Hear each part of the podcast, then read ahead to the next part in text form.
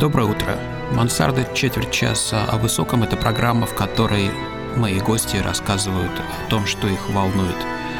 Меня зовут Дмитрий Теткин, и я рад, что вы нас слушаете. Здравствуйте! Сегодня в гостях у нас запыхавшийся, вероятно, по творческим и прочим делам э, художник, даже не знаю кто, химик, физик. Расскажите о себе. Сергей Катран, правильно ваша фамилия? Да. Угу. Добрый день, я художник. А, да, по образованию я преподаватель, учитель биологии и химии. Ну, как вот так, я вас буду иногда прерывать, как так да. получается, что раньше, вот скажем, какой-нибудь Гёте, да, вот он химией вроде цветом занимался, да, какими-то всякими разными вещами, или Ньютон даже, а Леонардо да Винчи, да, там вообще и инженер, инженер, и торт он делал там какой-то, и рисовал неплохо.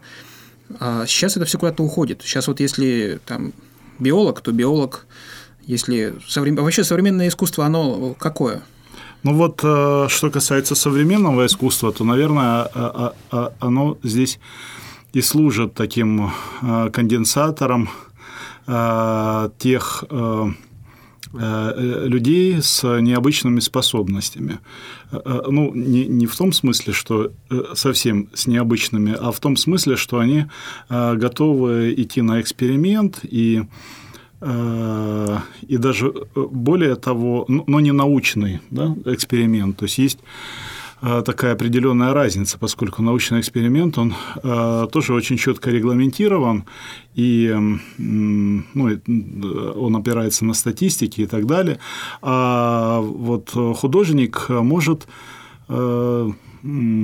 собственно, подтвердить свою э, мысль, не подтверждая ее какими-то э, статистикой, какими-то другими фактами, чем, собственно, и интересна деятельность современного художника, и э, чем, чем она отличается от, например, ученого, потому что современное искусство в, в корне имеет большие э, претензии к э, знанию. Вообще ко всему. Будем, Вообще, будем, честны. Да, будем, будем честны. откровенны.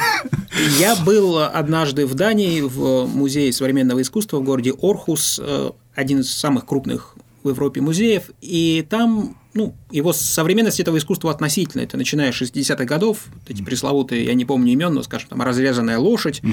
То есть тогда это были такие очень радикальные жесты. Угу. Разрезать лошадь, заспиртовать ее, тут же видеоинсталляция.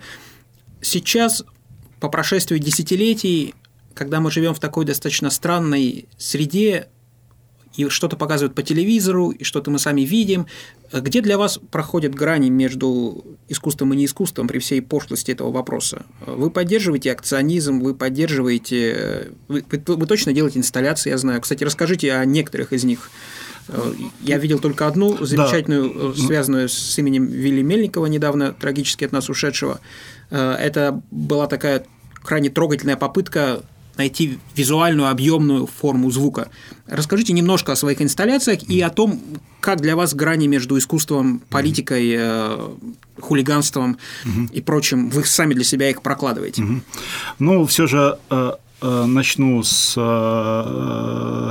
с границ искусства. Дело в том, что границы искусства, они постоянно подтверждаются. Их э, художник или а, обратная сторона, ну, если, например, это общество, да, э, все время подвигает, да, ну, то есть э, каждая акция, там, будь то Павленский, будь, будь то Pussy Riot, а они вот, собственно, находят вот эти вот э, точки, там эти Карабахи и Абхазии, да, и эти точки э, в искусстве, где дальше двигаться невозможно, дальше э, там включается уголовное право, моральное право, этическое право и так далее, да, общественность и так далее.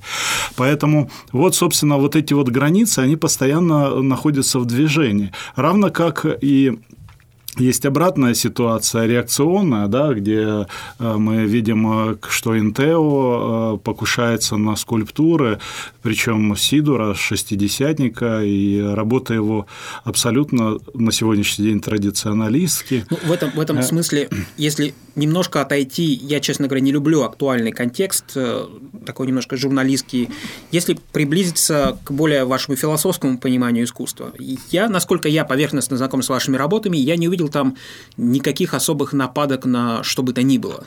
Ну, разве ну, что большие семечки подсолнуха, но тут тоже сложно увидеть оскорбление. То есть вы достаточно как бы целомудренны, да, в своей практике? Э, собственно говоря, в моих работах э,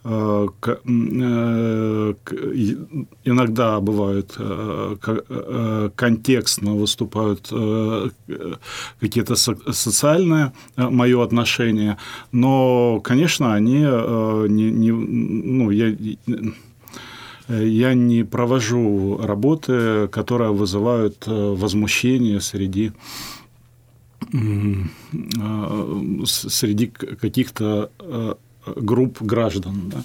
То, есть, вот. то, есть, то есть любители подсолнечников, подсолнечных семечек не обвинили вас в вандализме, когда вы э, и, увеличили и, их и в восквернении. восквернении семян подсолнуха. Потому да? что они не, не, немного не так выглядят на самом деле, они увеличены, но я думаю, от этого бы только порадовались. Расскажите, если можно, насколько изнутри это возможно в нескольких словах о разных ваших инсталляциях. Я понимаю, что есть ваш сайт, есть множество, я так понимаю, ваши работы выставляются в музеях самых разных, но для наших возможных слушателей на словах, вот изнутри как возникала, как вспыхивала эта идея той или иной инсталляции, той ну, или иной хорошо, работы? да, я понял. Я расскажу о работе э, пока не исчезнет слово. Эта работа, это большая выставка, она прошла в галерее 21 на винзаводе. Э, достаточно большая площадь экспозиции.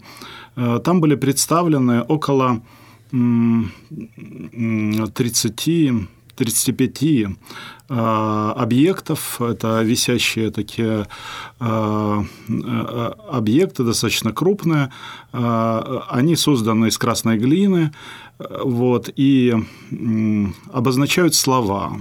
Точнее, даже одно, одно слово. И вот, э, э, кстати, мы уже сказали о Вилле Мельникове, недавно ушедшем от нас, и э, он принимал непосредственное участие в создании создания этого проекта, поскольку именно к нему я обратился для того, чтобы он перевел слово искусство на 120 языков мира. И в итоге, собственно, эта работа э, была проведена. И э, лично я от общения с Вилли э, обогатился, поскольку для меня открылся мир языка по-новому, поскольку вот Вилли Мельников позиционирует себя как как лингводайвера, то есть он э, погружает нас э, в, в эти глубины э, раз, разных языков, и он великолепный рассказчик, много-много-много. Даже, даже как-то неудобно говорить о нем в прошлом времени, да? Кажется, что он... Да, дело в том, что, зная его, многие так, так и говорят, потому что на самом деле он находился в состоянии клинической смерти еще когда Э, воевал в Афгане. Вот у него же такая судьба э, э, извилистая такая.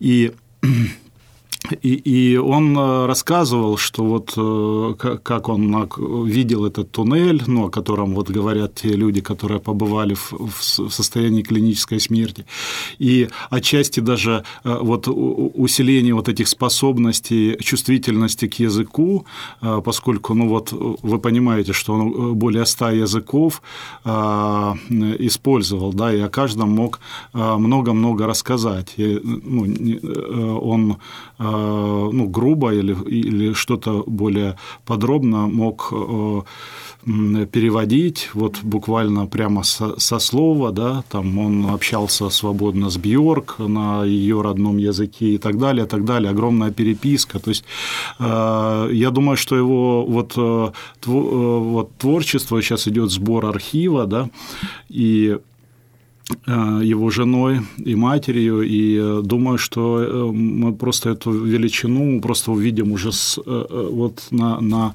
определенном расстоянии. Так вот, я его привлек и он любезно согласился перевести 120 на 120 языков мира слова искусства, а уже с ними, проработав через эквалайзер там, и так далее, mm-hmm. и с помощью великолепных мастеров гончаров мы создали э, ну, не, не все 120 скульптур, да, но вот 35 скульптур наиболее распространенных языков мира. И э, это... Э, ну, это был слепок волны, да? Да, слепок волны эквалайзера при произношении mm-hmm. слова, но выглядит он удивительно. Выглядит ведь он как какие-то буддийские или индийские строения ступы, угу. строения. Ну, в общем, это э, очень э, так, такая интересная отсылка на тысячелетия обратно. Поэтому и важно, что... Э, Вы вообще верите в какое-то развитие искусства? Или в сущности никто не превзошел вот этих пресловутых бизонов на стенах пещер, альтависта там и так далее? И никто, в общем-то, не... Или все таки есть какая-то линия развития искусства, где с каждым годом, веком, столетием и так далее человек что-то приобретает. Или ну, никакой прямой нет, никакой эволюции и прогресса нет. И на самом деле это какие-то отдельные вспышки, отдельные гении, которые разбросаны. Или все-таки что-то накапливается? Ну, во-первых, искусство развивается, этому есть э, масса примеров, как э, э, равно как и человек сегодня меняется, да, то есть, угу. то есть сегодняшний я или вы – это в XIX веке, в XVIII какие-то понятно, что какая-то база у всех э, э, едина, да, а, но э, общество делает с нами, ну, вообще вот развитие делает с нами и из нас совершенно другие, другие существа. Это тоже это тоже такой факт, что мы не, никогда не останавливаемся, не, не стабилизируемся, мы всегда находимся в развитии, и, и всегда один я отличается от другого завтра. Как вы изучали искусство? Я понимаю, что вы были в какой-то мастерской. Это, конечно, не было как во времена Возрождения, там, 7 лет отправиться под мастерием, но это было как-то иначе. Вы были уже взрослым человеком, когда вы пришли к каким-то практикам, э, или как это происходило? Да, ну, э, э, к искусству, мне кажется, я приобщен вот с самого детства, потому что я вот вспоминаю, что еще в 7 лет я написал первое стихотворение. Вы не помните э, его наизусть? Э, я помню только вот первые строки. «Горы, ты посмотри на эти горы, как они прекрасны и велики». Ну, что-то такое. Я потом на эту тему уже, будучи взрослым, написал несколько стихотворений, которые начинаются «Горы, ты посмотри на эти горы». Ну, дальше там как узоры, там, ну, в общем, угу. дальше несколько видоизменил это стихотворение зрения. Э, э, вот, собственно, это первое. И э, дальше я помню, что у меня был целый музей в моей комнатке на тумбочке и в тумбочке, да, то есть, э, собственно, для, ну, для ребенка, наверное, это был целый мир, там, где я какие-то находил какие-то природные корни там и так далее, я выстраивал из мир, этого мир, уже... Мир вещей вас привлекал с детства, как и да, все дети ведь любят собирать что-то, играть с чем-то, искать рисовать, рисовать, да, то есть я так понимаю, что я выстраивал вот эту экспозицию уже в самом самом... То есть сейчас вы делаете то же самое, но уже, уже в, больших, в больших размерах. Да. Кстати, а где вы берете деньги на это все? А, э, ну, если это не коммерческая тайна, это ведь дорогое удовольствие. Для ребенка там пошел во двор, нашел корягу. Ваши проекты, они достаточно... Вообще, как современный художник с этим поступает? Может ну, быть, не про вас, может быть, про вас, если интересно рассказать. Есть разные э, да, способы. Первое – это если художник работает с недорогими материалами, угу. не, не очень. В моем случае это, конечно, посложнее, вот, э, поскольку я выбираю материалы, э, э, ну и вообще стараюсь бороться за качество, чтобы все-таки угу произведения имели такую ценность. В начале я использовал свои средства, вот, собственно, а сейчас я вот нахожу такие возможности, чтобы эту, эти работы можно было, вот, собственно, поставить тому человеку, который финансирует. Например, вот проект «Пока не исчезнет слово», угу. вот сейчас мы готовимся к тому, чтобы отправить во Францию человеку, который Э, собственно, финансировал. Он, он русский или он француз? Он э, офранцуженный русский. Офранцуженный русский, понятно. Да. Э, Но вообще в Европе вы бываете часто. Европейский климат, европейская культурная среда для вас разительно отличается от отечественной или нет? Знаете, ну, во, во в, в нюансах, да, вот, и причем нюансы в данном случае существенны, поскольку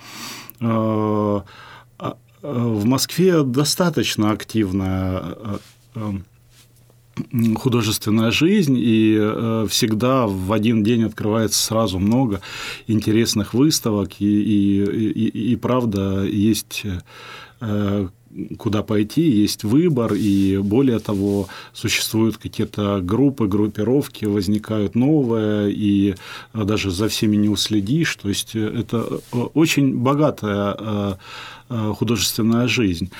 И недавно я побывал в Берлине, там, ну, собственно, соизмеримое, там, конечно, ну, может быть, еще интенсивнее, но, но я, опять же, попал во время э, Берлинской биеннале, угу. и, само собой, в момент биеннале, конечно, там каждая галерея что-то хочет заявить.